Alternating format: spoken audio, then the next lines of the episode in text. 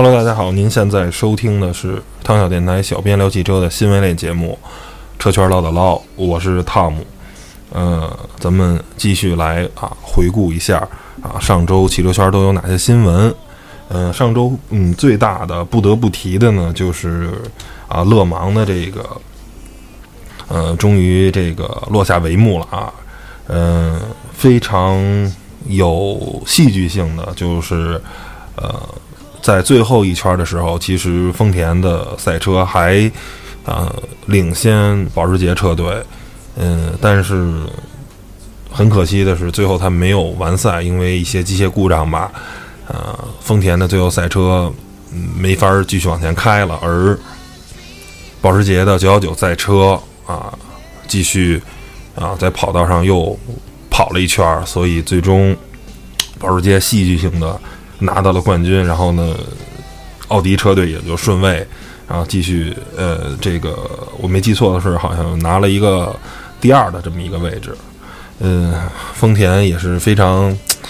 可惜吧，嗯，和勒芒的这个嗯冠军就这么擦肩而过了。而在这个刚才我说的这个是啊，勒芒的原厂车组，就是大家可以看到是那种宽体车，单门为勒芒设计的赛车。而在那个原厂车组啊，这种改装组的，嗯，福特的这个福特 GT 赛车啊，也终于啊力压法拉利488赛车，然后夺取了在这种原厂车组或者改装车组啊这个冠军。这就像在1969年啊，福特的 GT40 啊，就是碾压般的赢了法拉利啊，得到了。当时的勒芒的冠军，而四十年、五十年过后了，啊，又是这么一个情况。当福特啊强势归来啊，再次回到勒芒赛场的时候，啊，又取得了一个非常傲人的成绩。然后对勒芒啊，就咱们就稍微回顾一下，因为我个人其实不是特别懂勒芒，然后呃，对勒芒这个赛事，个人也不是特别有兴趣，嗯。但是，带着大家回顾一下吧。然后，如果有机会，看看能不能请到比较懂勒芒的大神，然后咱一块儿啊聊聊，也跟人家去学习一下啊。这个在勒芒的这个赛事上，那到底有什么啊有意思的事儿？咱们现在啊，直接回到新闻的时间啊，在呃美国高速公路协会啊，就是 IIS IIHS。啊，这么一个最新的这个碰撞测试报告中，然后呢，像啊森林人呀、丰田 R4 呀，还有日产的奇骏呢，啊，在碰撞的这个结果以后呢，都是得到了非常差的成绩。而之前这些车其实在美国的这个碰撞测试，其实都是成绩非常好。为什么这回拿到了一个嗯是合格或者是 PO 这种差的成绩呢？是因为。这个这些品牌的汽车，嗯，这回进行的是副驾驶的二十五度角这种叠加的碰撞，嗯，一般情况下碰撞都是在这个驾驶员的这侧，然后呢，这回呢等于换了一个面儿，然后在之前的这些品牌的汽车，大多数啊这些日系品牌的汽车，大多数都是可以拿到 A 呀，或者是呃 G，就是 Good 跟那个良好啊这个成绩。但是呢，这次却拿了非常非常差的成绩。嗯，事情的道理很简单，就是这些厂商无一不例外的呢，选择了这种差异化的这种车身的制造，就是在因为碰撞呢是在主侧主驾的这方面嘛，所以在整个的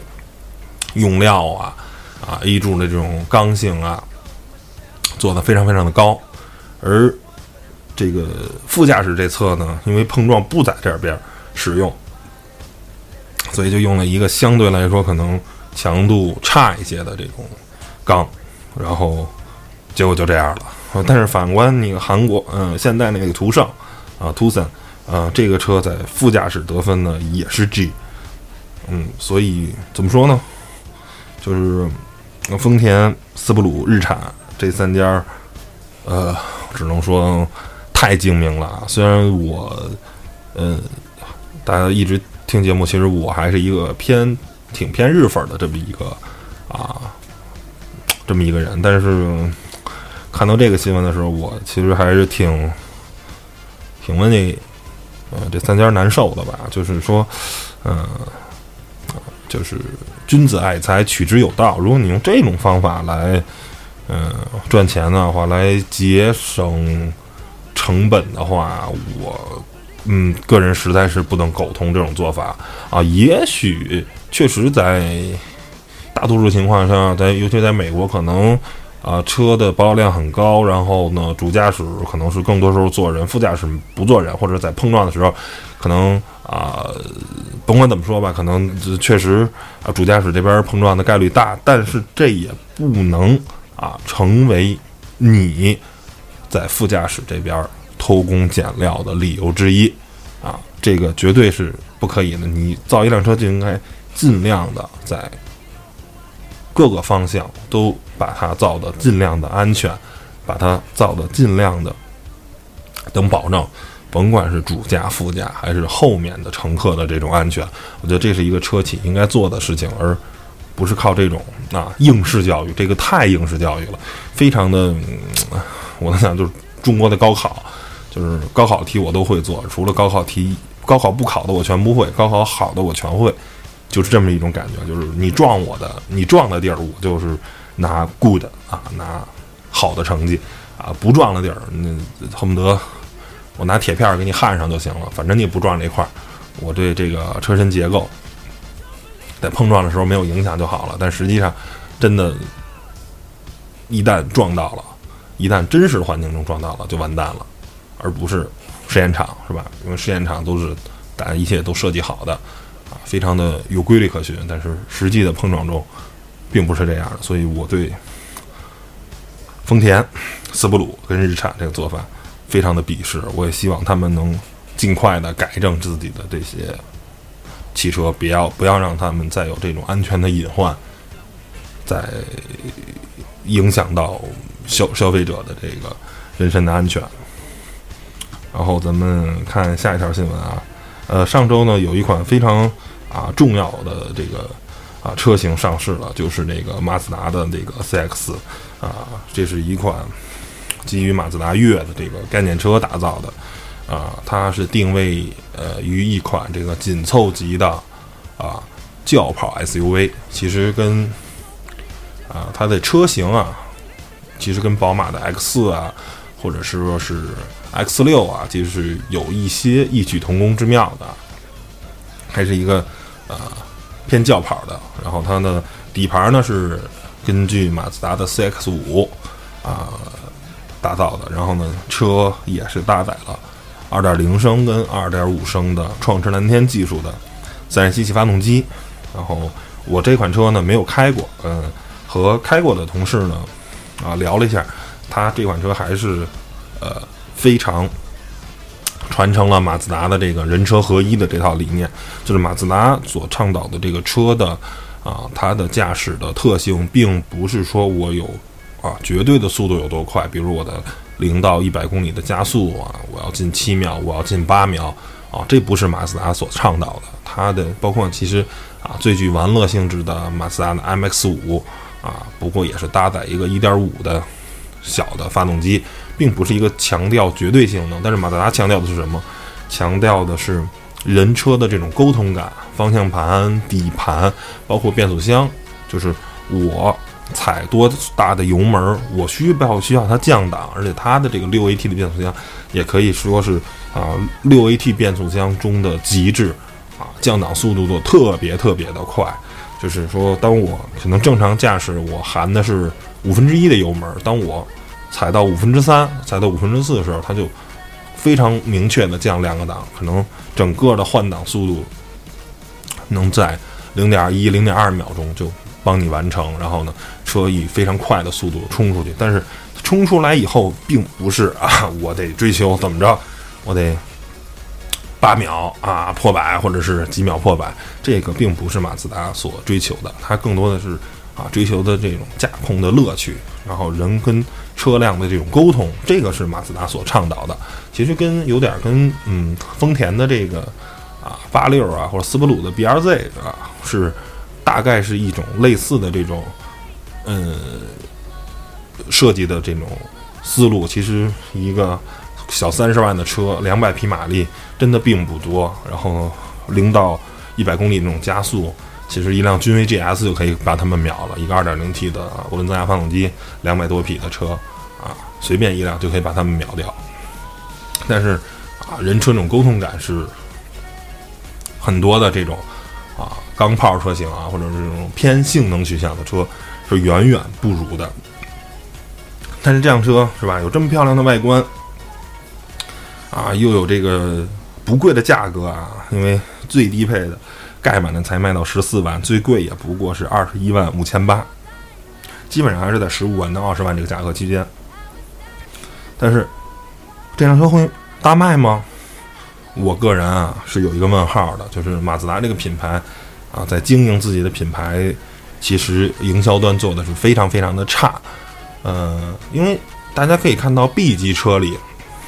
其实马六啊，或者咱们叫阿特兹啊，在 B 级车里啊，也是这套动力系统。然后外观呢，颜值中啊，其实你说比雅阁也好啊，比啊凯美瑞也好啊，比帕萨特啊、速腾啊，或者是什么是天籁啊，其实我个人觉得都要更运动，都要更啊。这种颜值更高啊，真的是非常非常漂亮的。但是销量，大家呃自己去看数据，其实啊，阿特兹啊、马六啊，这个销量非常非常的很一般，真的跟那些呃日系的三大品牌啊，或者是跟德系啊、大众啊这些车，呃卖的真的不如他们，甚至比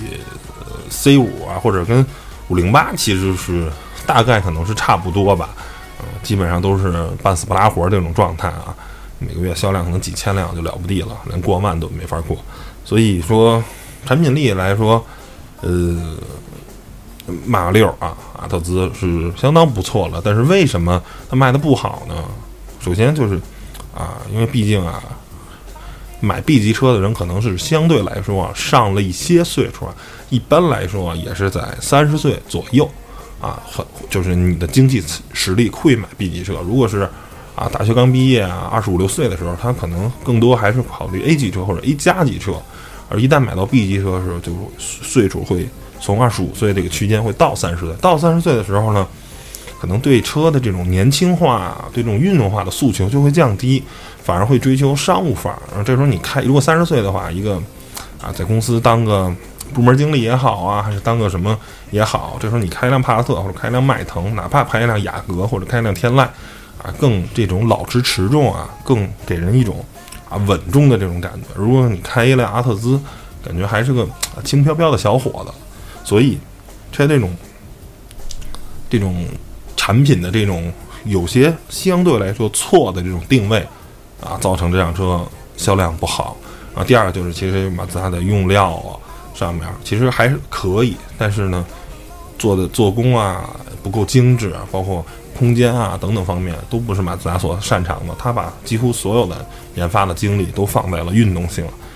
放在了动力系统，放在了传动系统，放在了底盘，所以在其他的人机工学啊、空间啊啊等等的这些方面啊，是马自达不算不擅长的。而 B 级轿车的这些消费者。对这些东西其实是很在意的，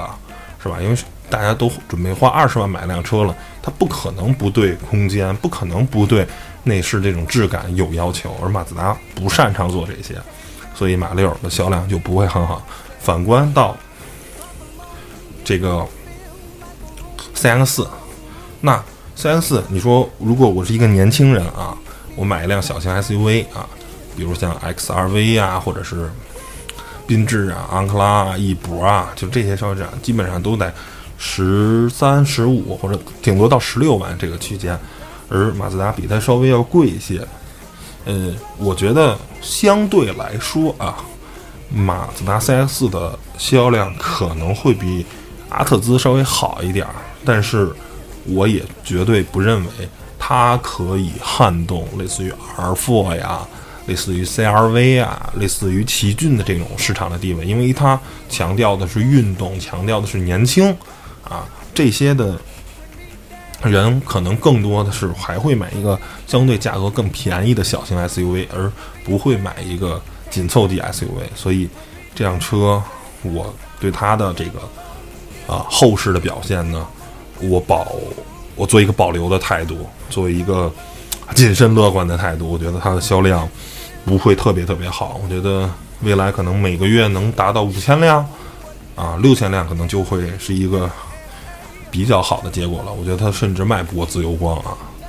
甚至啊，我甚至可能他连自由侠都卖不过啊！不是帮吉普做广告，而是啊，吉普这种品牌多年这种品牌溢价啊，造成了吉普非常成功。而马自达虽然新的产品力很好，但是老马三、老马六的这些车啊，给人一种印象还是一个比较廉价。这也就是在中国人对于中国人来说，这种品牌溢价还是非常非常非常重要的。那下一个要说的车啊，就是东风风光五八零啊。上市了，其实这个车没什么好说的，我只是想说一个现象，就是这个车啊，呃，在上市的时候呢，在这个海南办的博鳌啊，我同事也去了，嗯，有一个什么亮点，就是请了一百多名网红啊，各种这个露胸露腿的美女啊，去做这个现场直播，反正当时呢，一时啊啊，像什么，好像刘春啊什么的那个啊。大 V 啊，微博上的大 V 也都是转发了这件事儿，啊，反正也是品头论足了一番。嗯，我个人啊更愿意称它这是一场啊闹剧。嗯，为什么说是闹剧呢？就是说，首先这是一个精准营销的事件啊。这个东风啊，小康对这对他这个车把握的非常准，因为就是三四线城市、四五线城市的这个消费者，而。弄这些网红妹子啊，弄这些长得都差不多啊，锥子脸，然后呢大长腿，然后长直发是吧？大眼睛啊，对这些啊这些城市的这些消费者呢，可能还是有这种啊比较积极的这种影响的，嗯。但是呢，我觉得怎么说呢，就是说。网红直播这件事儿呢，现在所有的呃汽车厂商都在做，就是除了请正常的媒体以外，还要请几个网红在帮我在发布会现场进行一个直播。嗯，有没有好处呢？有啊，这肯定是新车发布嘛，最大的意义就是把这辆车上市的信息传达出去，而请网红绝对起到了这个作用。但是更多的时候呢，这个传播的途径就是，呃，网红靠他自身的这种影响力吸引的，更多的时候是靠露胸露腿，是吧？吸引来的人，那他对汽车其实很多时候是并不关注的，所以他究竟上市什么车呢？可能他并不了解，呃，他他并不感兴趣。而如果真想了解一款车啊，比如。我想了解东风风光五八零这款车，你觉得听网红那个妹子在那儿直播，你能了解这款车吗？比如这款车，它有一个最大的特点，这也是在所有的车里我认我知道也是最多的，就是这辆车做了一个七年十五万公里的这么一个质保的承诺啊，这是指的大件儿，它还有很多细节啊，比如空调是什么，可能是三年五万公里啊，就是啊没有那么长时间，但是整车总体来说。做了一个，那比雷克萨斯的六年十万公里还要多，这是在中国汽车行业还是一个，嗯，挺，呃，前无古人的一个事儿。那，但是大家谁又关注到这件事儿呢？就是因为在诸多的网红这种直播，大家都看着网红这件事儿了，而没有关注东风小康对风光五八零这款车做的一个承诺。所以我就说。呃，而且现在有也有越来越多的媒体，比如像汽车之家、易车，在新车上市时候也在做直播，嗯，所以两条腿走路吧。网红呢，去吸引吸引拉了人气，没什么不好。不过我觉得，真正想传播一辆车，还是得靠专业媒体来做的直播。而专业媒体做的直播有一个最对这个汽车发布会有一个什么大的影响？我个人认为就是。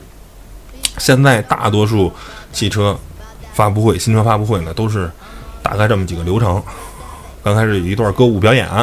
然后主持人啊，麦克蒂也好啊，还是反正都是比较业内有名的比较主持人啊上台说啊，我们这个上啊怎么着怎么开始啦，然后呢是这个公司的董事长也好啊，或者反正一个大领导上台讲讲我们去年的业绩啊，然后今年的规划，然后啊我们今年要怎么着怎么怎么着。然后就开始这个车的设计总监上来了。我们为什么要设计这么款车？这个车是怎么样？怎么样？怎么样？设计语言是什么？然后呢是技术总监。我们这车都有什么技术？发动机什么技术？变速箱什么技术？底盘什么技术？我们的产品质保，我们的啊有多么严格的这个呃这个质量管理体系？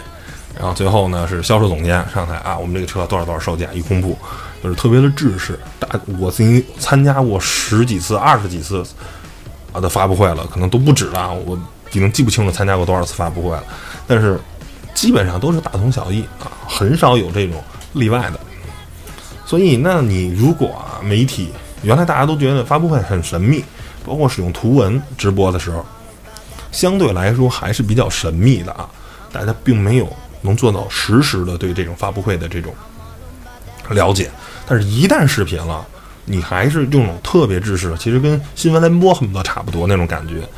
那我觉得，嗯，那么套话、那么官话的一些东西，领导都是看提词器去发布这款新车的时候，我个人觉得不是一个特别好的方式。所以我觉得啊，厂商的应该也想想，在这个网红当当道，在这个斗鱼啊。这些直播平台当道的这么一个时代，如果新车发布会还搞得像现在这么落俗套、这么啊传统，我个人觉得对于新车发布会不是特别好的这个影响。大家应该集思广益，应该好好想想，怎么才能把这个新车发布会搞得有创意、搞得有意思，然后不落俗，不让人觉得哎呀这么无聊。我觉得是。未来啊，尤其是今年下半年，每个厂商都应该考虑考虑的事情。不然的话，这个新车发布会花数以千万来搞的话，可能传播的意义、传播的效果没有你想的那么大。呃，最后一条呢，车文呢就是说，谷歌呢啊发无人汽车呢有一个新的专利，就是它在这个发动机的盖儿、那个机器盖儿上，还有前保险杠。包括侧面的裙围上呢，啊，进行了一种特殊的这种涂层。这种涂层有什么神奇的事情呢？就是说，当与行人发生这种碰撞的时候，它能把行人粘住，然后呢，避免行人啊有这种第二次这种碰撞的这种受伤。呃，这个还是一个挺神奇的啊。呃，还从来没有听说听说过，呃，别的是这么做的。大多数的时候啊，这种。发生了碰撞以后呢，还是包括这个呃保险那个会会有里面会有气囊，然后呢，等于有一个反作用力，让这个人呃得到一呃那个会有这种气囊，然后让他这个人等于有一个缓冲，然后他这个是直接就粘住了，嗯，就是别你就别跑了，我这车跟我我给你逮着了，嗯，挺神奇的。然后呢，也想说说啊，再说说谷歌这个公司，就谷歌是一个非常伟大的公司。啊，谁说一个互联网企业，谁说一个 IT 企业啊，就不能为人类的汽车做出很多贡献呢？